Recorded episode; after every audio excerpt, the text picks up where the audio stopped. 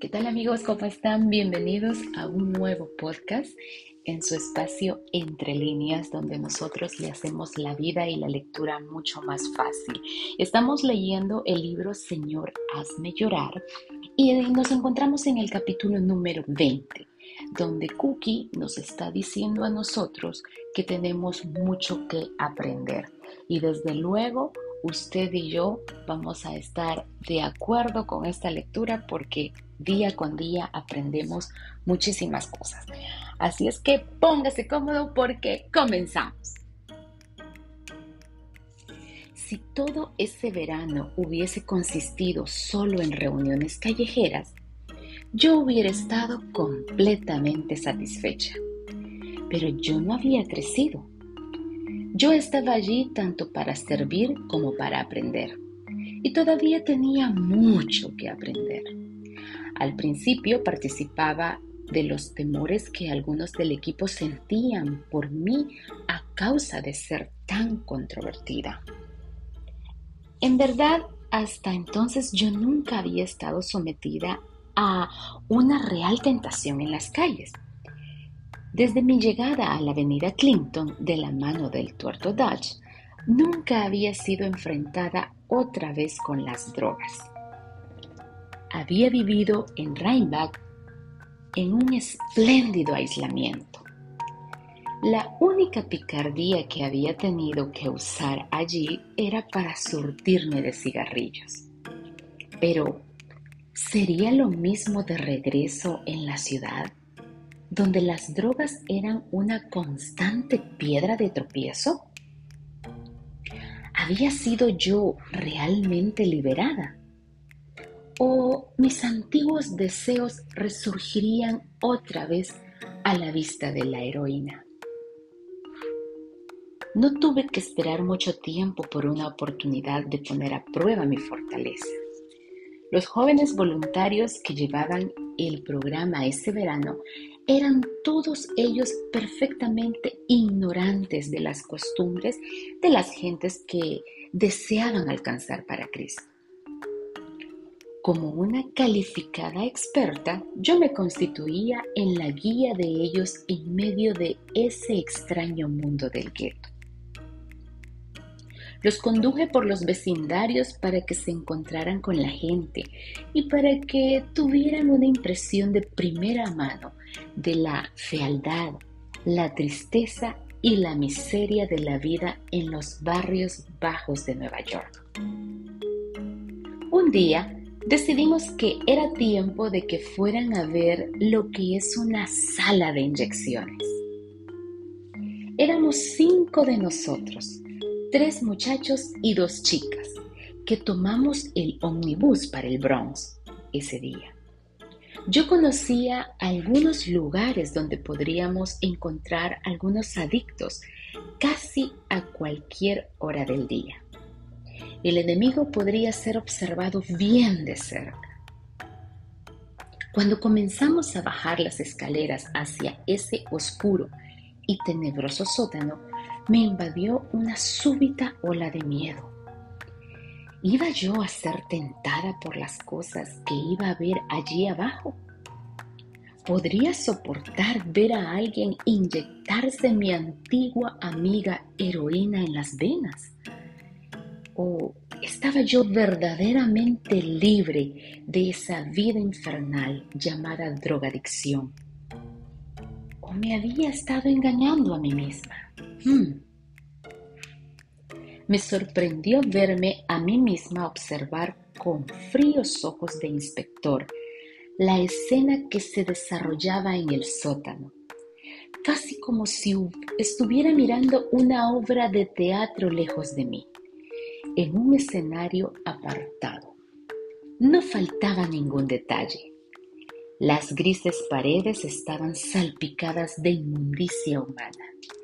Los pisos grises estaban cubiertos de lacras humanas, desprovistas de toda dignidad, casi inconsciente de nuestra presencia. Hasta las ratas que recorrían de un lado para el otro eran grises. ¿Y qué de olores? olores corporales de la peor especie, mezclados con el olor nauseabundo del humo de la marihuana, con los vapores fétidos y acres de los vómitos y el enfermante olor de la heroína hirviendo en las pequeñas copitas. Podíamos sentir más que oler la combinada hediondez de ese lugar que hería nuestras narices, algo más fuerte que el mismo pesado olor. Yo había temido que pudiera ser tentada por la escena que iba a contemplar allí, pero en vez de eso sentía repulsión por todo lo que veía y sobre todo por lo que olía. ¿Por qué? Justamente cinco meses antes yo hubiera estado allí insertándome desesperada una aguja en mi propia vena. De pronto comprendí que yo no era la misma Cookie Rivera de antes. Había venido al viejo cubil con nuevos ojos, nuevos deseos. De veras las cosas viejas habían pasado y yo era ahora una nueva criatura. Desde esa vez no me quedó ninguna duda de que Jesús me había liberado completamente y para siempre de la tentación de las drogas. La heroína ya no tenía ningún poder en mí. Por un momento quedé anonadada por el impacto de ese descubrimiento en el gran amor que de pronto me envolvió al darme cuenta del milagro que el Señor había obrado en mí. Entonces miré alrededor y vi a Noé preparándose una dosis. Varios de mis excompañeros de heroína estaban allí ese día, pero el Espíritu Santo nos dirigió a orar especialmente por Noé. Oramos para que el Señor pudiera alcanzarlo a Él de la misma manera que me había alcanzado a mí, y que por medio de su poder otra nueva vida pudiera dar comienzo. Nunca supimos si esa oración fue contestada. Una vez que satisfizo su desesperada necesidad de heroína, Noé se volvió conservador apologético, ansioso, todo lo que él creía que nosotros querríamos que él fuese. Le dio sus instrumentos a uno de nuestro grupo sin pensarlo dos veces.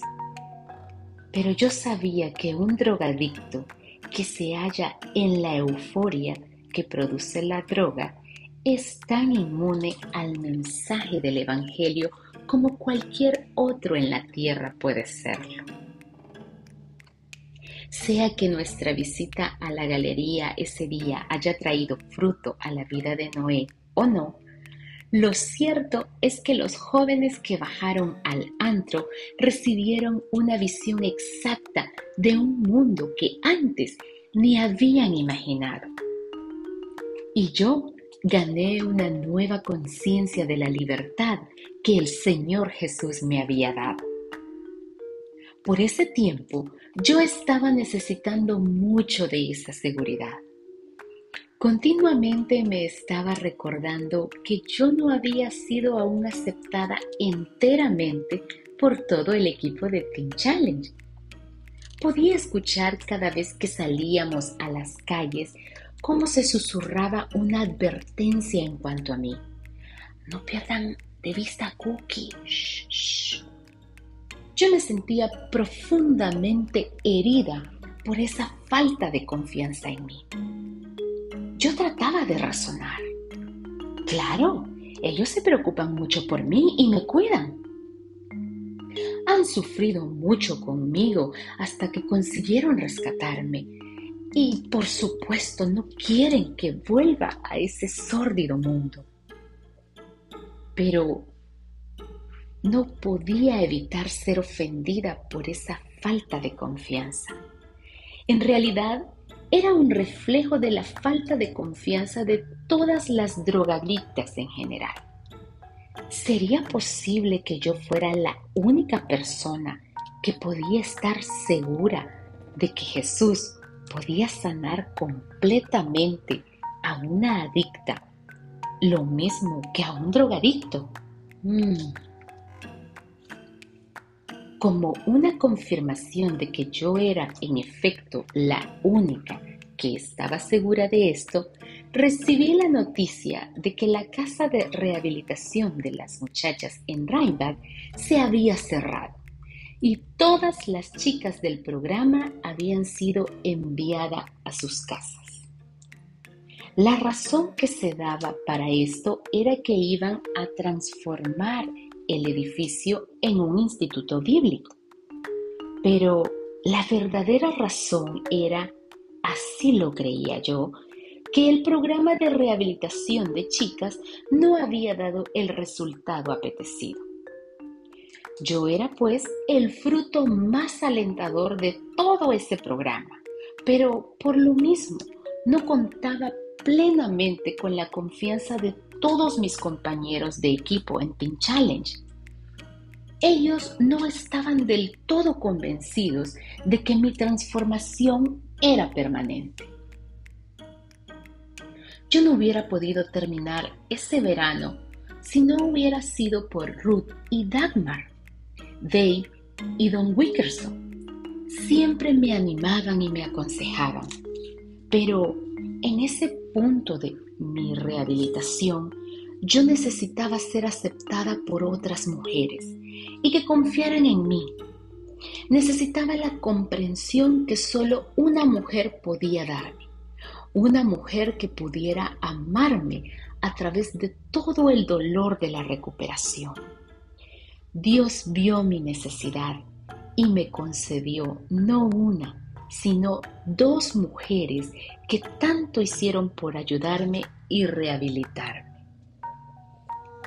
En cierto sentido, Ruth fue para mí la madre que nunca había tenido. Ella deseaba para mí todo lo que una madre puede desear para su hija y no escatimaba esfuerzo para conseguirlo. Yo sabía que podía contar siempre con la sabiduría de su consejo y la firmeza de su amor. Así como consideraba a David Witterson mi padre espiritual, consideraba a Ruth Caugill mi madre espiritual. Pero Dagmar, esa inquieta, tímida chica, con su habilidad de estar simplemente siempre allí, me vio a través de mis peores crisis. Hubo un tiempo en que yo estaba completamente de punta con algunos miembros varones del equipo. Uno en particular. Un ex drogadicto, por cierto. Me parecía que decía que no había ninguna esperanza de recuperación para las mujeres drogadictas. Yo no estaba todavía madura lo suficiente para tratar con él lo que me parecía prejuicios de rango en el nombre del Señor. Y la inevitable confrontación sobrevino. Después de discutir con él y darle su merecido con toda la furia de mi temperamento puertorriqueño, me escapé del edificio con la intención de no volver nunca más a él. Ruth salió corriendo detrás de mí. Me dio miedo que ella pudiera caer, corriendo por la áspera acera con esos zapatos de tacones tan altos como usaba. Así que me volví con ella solo para evitar que se cayera y se lastimase seriamente. Pero en la primera oportunidad me deslicé afuera. Tomé el tren subterráneo y me salí en la primera parada. Estuve más de cinco horas sentada en un parque, pensando y tratando de figurarme qué hubiera hecho el Señor Jesús si se hubiera encontrado en mi lugar. Un drogadicto que no me conocía me vio y se detuvo a charlar conmigo. No pude resistir la tentación de volcar en su simpatía oído todo el resentimiento que sentía en esos momentos contra todo el equipo de Team Challenge. Él trató de aconsejarme diciéndome que mandara al diablo todo el programa de rehabilitación y que me fuera con él a tomar algo de acción. Habría sido tan fácil. En cambio yo llamé a Dagmar, a la avenida Clinton. Cookie, Cookie, ¿dónde estás tú? Alabado sea el Señor que te encuentras bien. Hemos estado orando toda la tarde por ti. Vente con nosotros, por favor. Cookie, vuelve a casa. Había sido un corto reclamo, demasiado corto, pero por causa de ese breve momento de prueba, tuve alguna idea de la fuerza de los lazos que me ataban al Señor Jesús. Tenía gran necesidad todavía de aprender a amar a lo no amable, pero había aprendido que su fortaleza es suficiente para soportar la tentación. Volver a la casa significó una herida a mi orgullo, pero aún eso era una valiosa lección que necesitaba para los días que estaban por venir. Y qué bonita enseñanza nos deja esta lectura. No sé qué podemos eh, estar pasando en este momento, usted que me está escuchando, jovencita, caballero, familia completa. Pero lo que sí le puedo asegurar es que aunque nos den ganas de huir de nuestros problemas, siempre hay que regresar para enfrentarlos, porque si regresamos, esta vez no vamos a estar solos. Yo sé y confío plenamente que Dios estará dándonos fuerzas, así como le dio a la joven de la lectura de hoy. Muchas gracias por su sintonía. Recuerde que entre líneas es el espacio donde leer le es más fácil. Hasta la próxima.